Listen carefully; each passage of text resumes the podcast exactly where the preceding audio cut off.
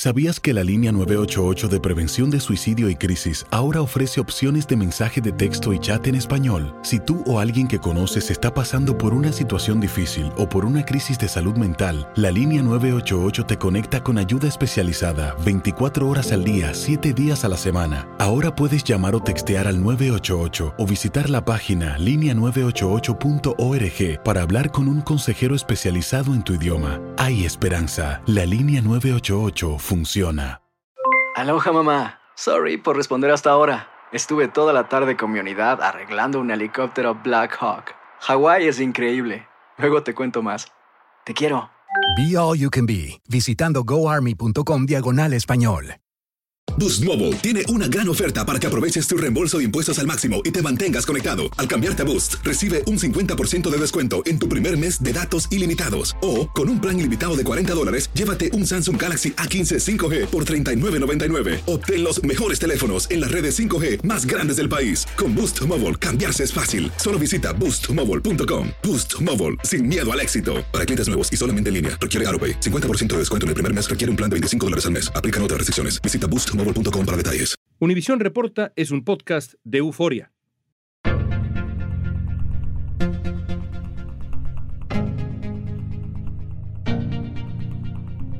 En su carrera por la reelección, el presidente de Estados Unidos, Joe Biden, enfrenta diferentes obstáculos, como las preocupaciones sobre su edad y cómo ganar el voto latino, además de tener enfrente a Donald Trump, que es, de una u otra manera, un rival muy complicado. La responsabilidad de la campaña de Biden está en manos, por primera vez en la historia, de una mujer hispana, Julie Chávez Rodríguez.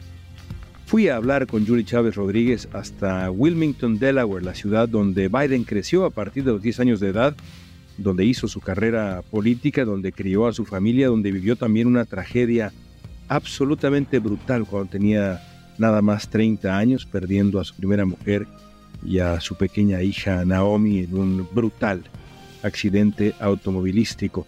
Ahí tiene su sede la campaña de Joe Biden. Ahí hablamos con Julie Chávez Rodríguez, quien nos platicó de sus orígenes, de los temas centrales de la campaña y del reto de ser la primera latina que se encarga de una campaña presidencial. Hoy es lunes 18 de septiembre, soy León Krause. Esto es Univisión. Reporta.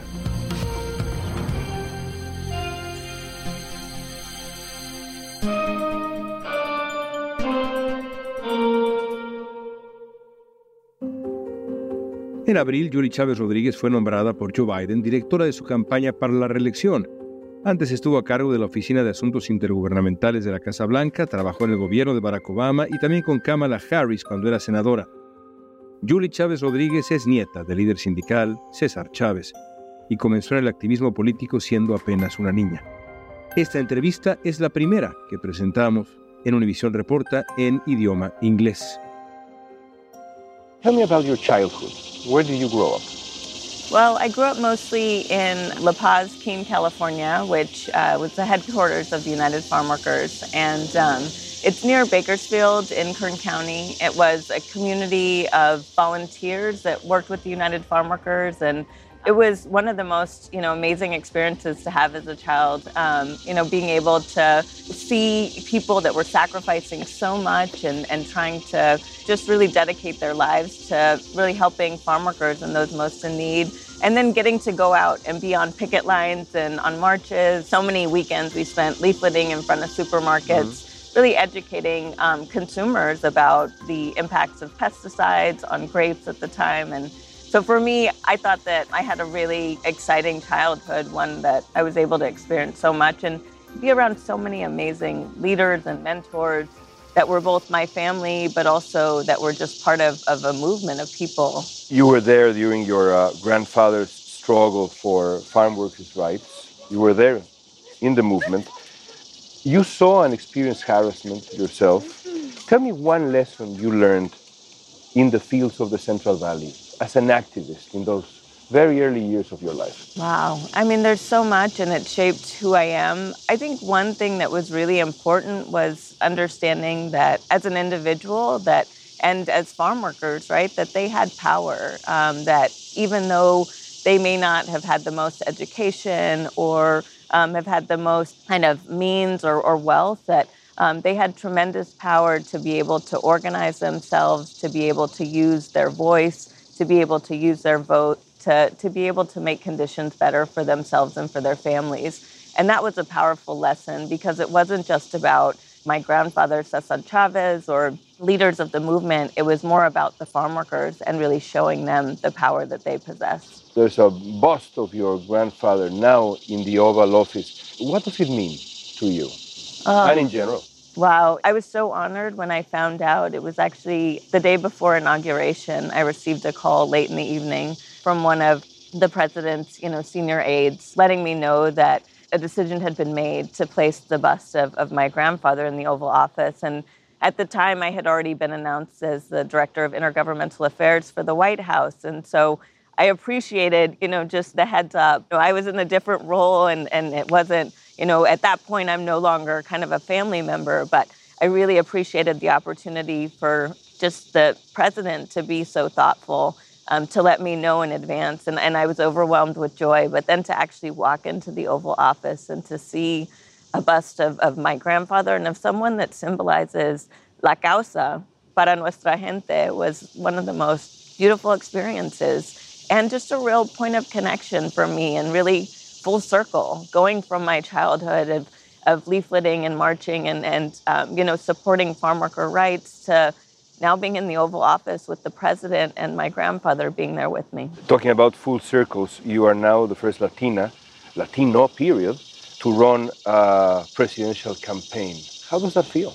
Well, I take it with tremendous pride and responsibility. First, on the pride, you know, I understand that while I'm one Latina and, and with one experience, that I also, you know, can hopefully be a role model for so many Latinas out there who have shared similar experiences as I have uh, throughout my years growing up and, you know, working and, and making sure that I can do my part to be able to provide for others. And the responsibility is that people are entrusting their faith and their support in the president and the vice president and in um, me to be able to lead this, you know, campaign. And we're assembling such a strong team across the board of leaders with diverse backgrounds mm-hmm. um, that really bring you know the kind of lived experience that I bring to this campaign and to to our work because that's how we're going to reach our voters um, through folks that um, have experiences that they share and that they know and that they understand really talking to them and making sure they know what President Biden and Vice President Harris have done for the Latino community because they have delivered more than any previous administration in the past. Analistas dicen que el mandatario tendrá múltiples desafíos, uno de ellos su edad, porque será la persona más anciana en buscar la presidencia con 82 años de edad en 2024. Sus facultades mentales no son como eran antes y que no están en condiciones de realmente pelear contra un candidato fuerte del Partido Republicano Varias encuestas han coincidido en que la edad de Joe Biden es uno de los factores principales que juegan en contra de sus intenciones de reelegirse. Y podría ser que llegamos a un debate y encontramos un Biden que realmente no está a la altura de ser un presidente de los Estados Unidos. Uno de los sondeos más recientes mostró que 77% de los encuestados piensa que Biden, de 80 años, es demasiado viejo para ser eficaz por cuatro años más. Pero lo interesante de esa encuesta es que el 69, casi el 70% de los demócratas habían votado eh, indicando esto, ¿no? que lo encuentran como que ya no debe de estar ahí, que prefieren a otra opción. Let me ask you about the issues that will be discussed during the campaign. What do you say to the high percentage of the electorate, according to polls, who seem concerned by President Biden's age. What is the campaign going to say to those people? Well, I think, you know, the president has a tremendous record of experience within public service and within public office. And I think we continue to see that real experience shine through in the critical work that he's been able to accomplish over the last two and a half years. And that's bringing, you know, people together to, to negotiate major deals like the recent debt deal that we had to avoid any kind of impact on our economy. His ability to bring the world together in support of, of Ukraine and to unite NATO and to really continue to fight for democracy here and abroad. And so for us, we are really leaning into his experience. We know that it is important that people understand and trust who is leading this country through, you know, some of the most challenging times that we faced, at least in my generation. We've been through a global pandemic. We've had the strongest economic recovery than any other country in the world. We're continuing to just, even as we um, saw today, to create, you know, more jobs to help Latino small business owners. There's so much, you know, progress we continue to make. And that's a result of the experience that President Biden brings to the table. In 2022, the, the strategy within the Democratic Party was built around reproductive rights and the defense of democracy, which President Biden really took as, a, as an issue he felt passionately about. What about 2024? What will be the, the two main issues you will talk about? Well, you know, I think we'll talk about a number of issues, but I'd say, you know, some of the, the core pieces are really talking about freedom. I think at this moment in time in our country, we see so many efforts, especially on the part of many of the Republican nominees, talking about things like banning books, like taking away a woman's right to be able to make decisions about her own body and health care, you know, scapegoating immigrants. I mean, these are the kinds of, of sort of, I think, you know, what I consider kind of really anti to some of the values that are so dear to our community. Mm-hmm. And that is that sense of, of being able to make our own decisions, to not have government interfering with our healthcare decisions or decisions about our own bodies, not telling us which books we can give to our children or read to our children. It's just, it really is, I think, a fundamental kind of core piece of, of what we will continue to talk about, and that's freedom. The other piece is really focusing on the impact that we've made for the economy. We have had the strongest, you know, economic growth, but not just strong economic growth, it's really benefiting people. It's benefiting families, it's benefiting workers. We're seeing an increase in wages right now. We're, con- we're seeing lower costs for prescription drugs and for insulin as a result of the policies that President Biden and Vice President Harris have put in place. And those are things that matter to Latinos, to Latino families, but to all of our families, you know, when they're sitting down at the kitchen table trying to figure out how they're going to make ends meet um, at the end of the month, which we know is, is so important and the reality of so many of our families. Al volver veremos cómo el Partido Demócrata espera ganarse el voto latino.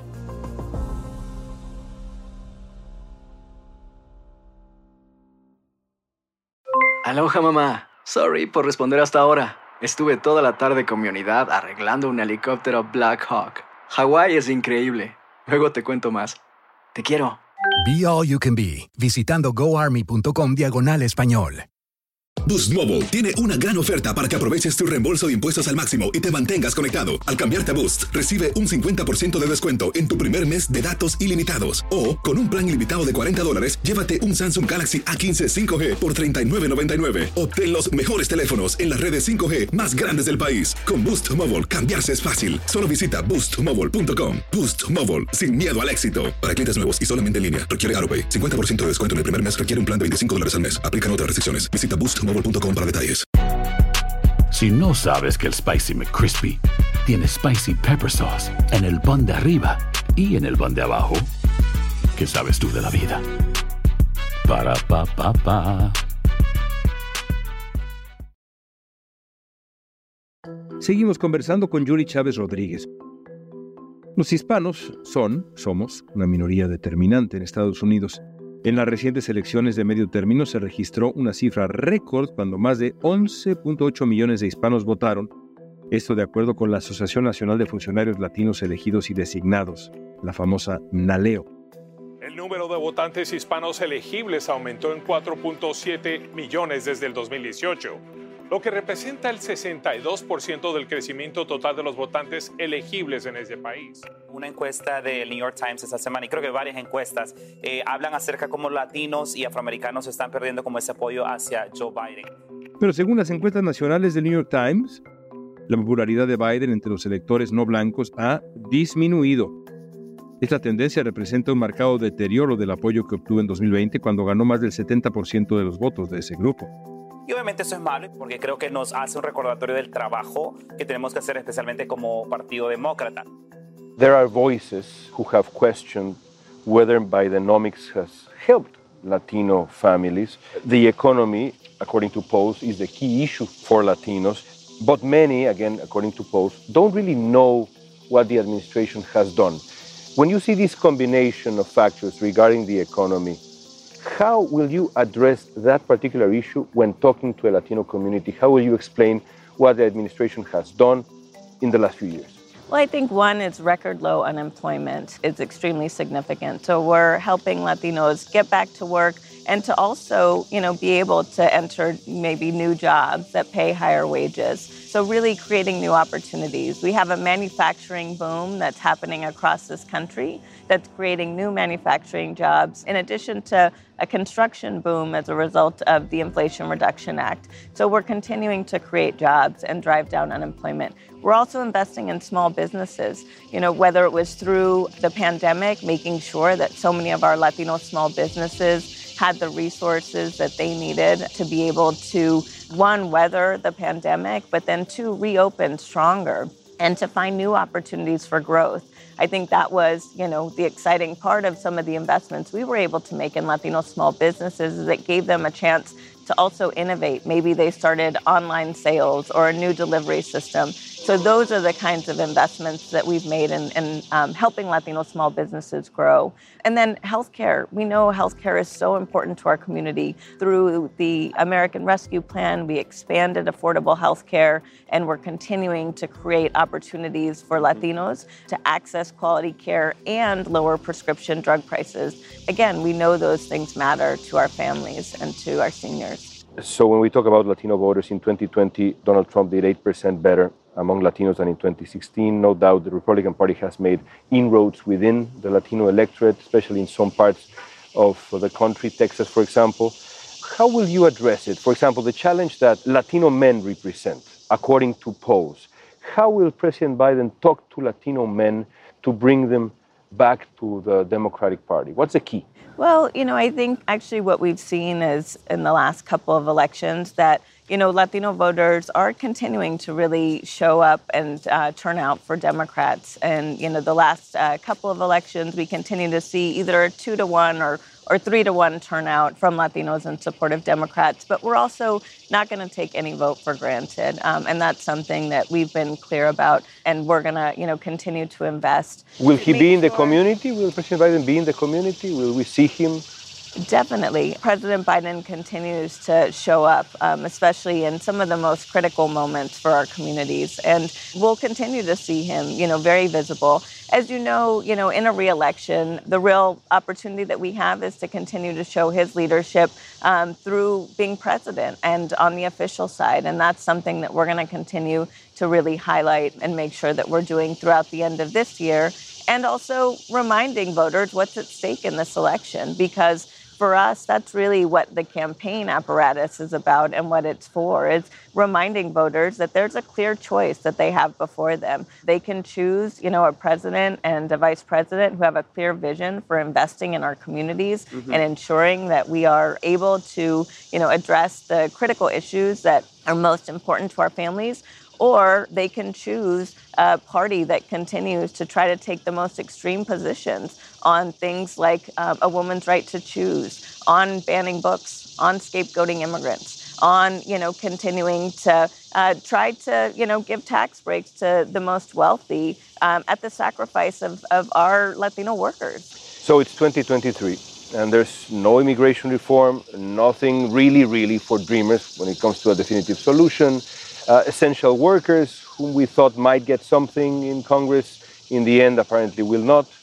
Many blame the White House. Are they wrong in blaming the White House? I think, you know, it's important that people understand the really great work that this president has put forward. I'd say first in helping to reunite families that were separated by the last administration which we know had a devastating and chilling impact on so many of our communities and so many of our families. The president has also created and opened new legal pathways for immigrants to be able to come to the United States to seek asylum or to identify other ways in which they can continue to remain here and to be able to work and contribute to our communities. And he's done that for so many, you know, the countries that we know in Latin America are experiencing some of the most challenging circumstances for Venezuelans, for, you know, folks from Nicaragua and other communities. And so for us, it's about how do we continue to do what we can as an administration, or how does the president continue to do what he can as the president from an administrative perspective. But at the end of the day, as you know, we need Congress to act. And this is an issue that they have failed time and time again to act on. And it's really on the part of Republicans. Democrats continue to put forward solutions, and Republicans fail to come to the table in a real way to actually ensure that we have the policies that we need to modernize our immigration system. El programa de ayuda humanitaria de Biden permite que cada mes ingresen al país hasta 30.000 personas de Cuba, Haití, Nicaragua y Venezuela que buscan asilo, pero tiene detractores. Estados republicanos demandaron a la administración del presidente Joe Biden en busca de frenar la aplicación de la nueva regla de asilo en la frontera sur. Esta demanda nueva tiene entre sus firmantes al estado de Florida. Texas y otros 20 estados de tendencia republicana presentaron una demanda contra el programa por considerarlo ilegal. Según la demanda, el gran número de inmigrantes que reciben permisos muestra que los funcionarios los otorgan en masa. El veredicto del juez se dará a conocer en las próximas semanas. Los estados están argumentando que esta nueva regla tiene errores que permiten que más inmigrantes entren de manera ilegal a los Estados Unidos. So, for the first time in uh, memory, or at least in my memory, and I've been following these things for a long time, Republican candidates during a debate have put forth the idea of bombing Mexico, attacking Mexico, using military force against Mexico to deal with a real problem, which is fentanyl and organized crime. What's the administration's reaction to that kind of rhetoric? It's absolutely absurd, and it just shows the level of extremism that we're seeing from Republican candidates time and time again, and the fact that they're trying to take the most extreme positions. And it's going to be really challenging for them to be able uh, to win in November 2024 because these are policies that voters have rejected um, time and time again. And so, from our perspective, we're going to continue to ensure that you know, we are addressing and actually funding uh, the resources that DHS needs to crack down on and to address the fentanyl issue. But these kinds of absurd, you know, suggestions are not only bad policy, it's bad politics.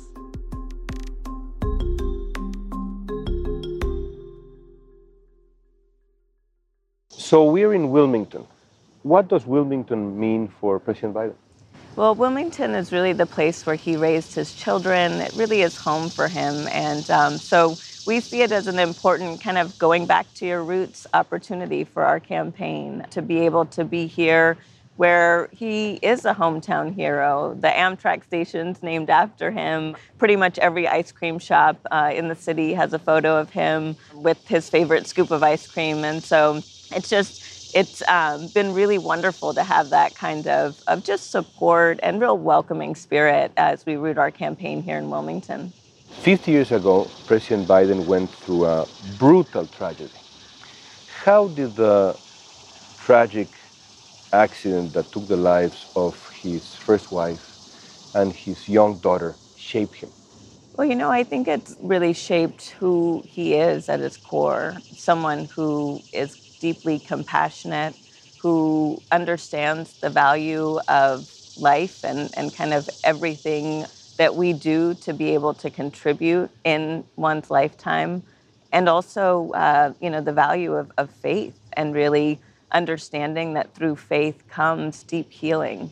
And, um, you know, I have seen, and the reason why I share this is because I have, I've seen him be able to, you know, really connect with people in um, moments of, of deep grief and deep tragedy in a way that I have not seen other leaders of, of his stature be able to do. And um, one was when we went to Surfside in the aftermath of the building collapse. And um, I've shared this with a few of my colleagues um, that it's the day that President Biden went, and, and First Lady um, Dr. Biden went from being my bosses to being my heroes because they sat with every single family for at least four hours and made sure that they helped um, really, you know, help to support them in this time of tragedy and help them really heal in a really tragic moment for themselves, for their families, for their communities, and that's who he is.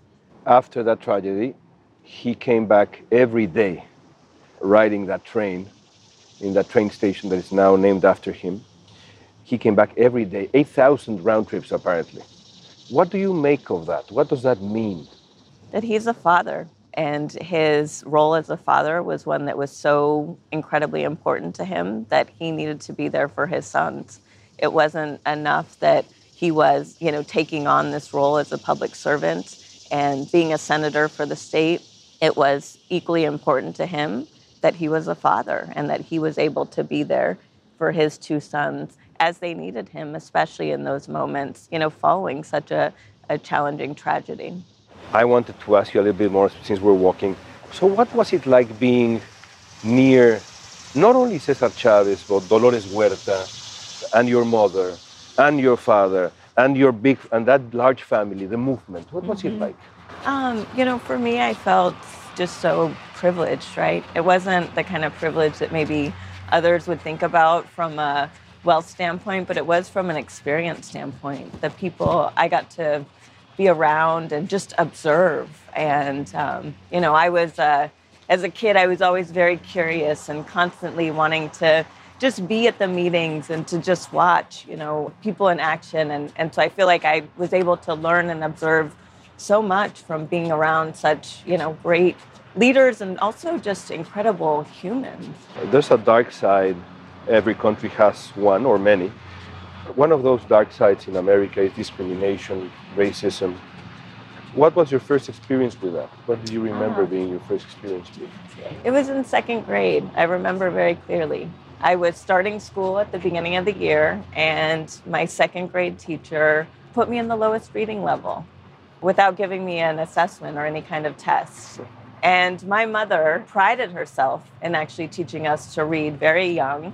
My mother was very adamant that that we were going to be well-educated, you know, kids. And um, even though we moved around a lot, you know, because of my father's organizing, that that wouldn't impact our education. So when I went home that evening and told my mother that I was in the lowest reading level, she got a little upset.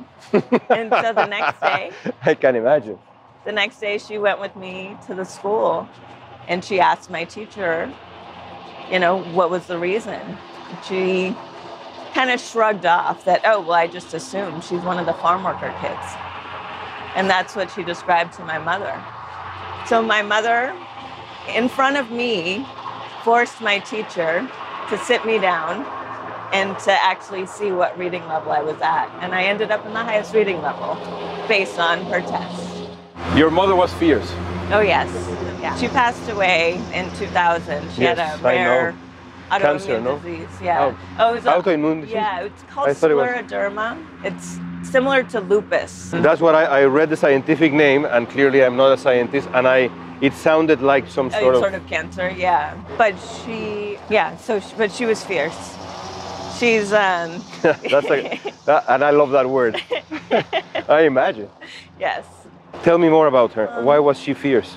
Well, she just was very strong and ensuring that, you know, as young women, that we were independent. Um, you have siblings? That we, I have an older sister and a younger brother. Okay. But that, you know, we were independent, that we knew kind of, uh, we understood our own personal power. So we found, I think, when you were first named as a, a, such an important figure in the Biden White House, your father was interviewed and he said this. Su padre, Arturo Rodríguez, nos habló del significado de esa histórica asignación política. La primera latina que ha servido en esa posición. Y también sabemos, ¿me entiendes?, que Julie lo puede hacer el trabajo. Y lo está dando ella la oportunidad realmente para hacer lo que es necesario para mejorar y nuestro país para todos. How does that feel? Well, my father's daughter in so many ways. And I just am so honored that he beams with pride when he talks about the work that you know I'm able to do now and the leadership that I've been able to kind of step into. And um, he would jokingly tell me when he would visit me in D.C. that in DC, he's no longer Arturo Rodriguez, he's Julie's father. you shared with me the details of how your, your mother passed away. Your mother died a few years ago. Is she often in your thoughts? She's the first person I bring into every office that I occupy. I have a picture of her, and it's the first thing I put on my desk in every office that I come into. She is someone who was a role model and um, someone who is with me every day and who I know continues to be a guiding light, even though she's no longer with us. Thank you, Julie. Thank you, Leon. Julie Chávez Rodríguez tiene por delante un desafío de verdad mayúsculo. En este momento, las encuestas mantienen a Joe Biden y a Donald Trump en un empate técnico. Ambos son impopulares. Julie Chávez Rodríguez sabe que los siguientes meses serán cruciales, no solamente para el futuro político de Joe Biden, sino para el futuro de Estados Unidos. Esta pregunta es para ti, hoy por hoy. ¿Crees que Joe Biden pueda vencer a Donald Trump? Usa la etiqueta Univisión Reporta en redes sociales. Danos tu opinión en Facebook, Instagram, Twitter o en TikTok.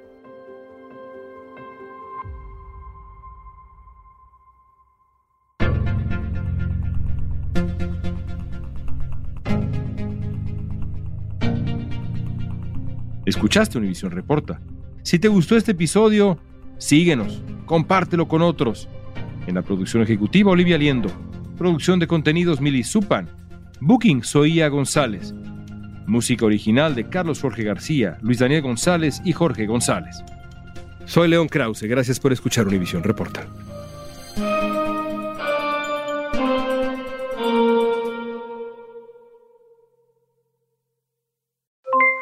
Aloha mamá, ¿dónde andas? Seguro de compras. Tengo mucho que contarte. Hawái es increíble. He estado de un lado a otro con mi unidad. Todos son súper talentosos. Ya reparamos otro helicóptero Blackhawk y oficialmente formamos nuestro equipo de fútbol. Para la próxima te cuento cómo voy con el surf y me cuentas qué te pareció el podcast que te compartí, ¿ok? Te quiero mucho. Be All You Can Be, visitando goarmy.com diagonal español. Boost Mobile tiene una gran oferta para que aproveches tu reembolso de impuestos al máximo y te mantengas conectado. Al cambiarte a Boost, recibe un 50% de descuento en tu primer mes de datos ilimitados. O, con un plan ilimitado de 40 dólares, llévate un Samsung Galaxy A15 5G por $39.99. Obtén los mejores teléfonos en las redes 5G más grandes del país. Con Boost Mobile, cambiarse es fácil. Solo visita boostmobile.com. Boost Mobile, sin miedo al éxito. Para clientes nuevos y solamente en línea, requiere AroPay. 50% de descuento en el primer mes requiere un plan de 25 dólares al mes. Aplican otras restricciones. Visita Boost para detalles. Hay gente a la que le encanta el McCrispy y hay gente que nunca ha probado el McCrispy. Pero todavía no conocemos a nadie que lo haya probado y no le guste. Para pa pa pa.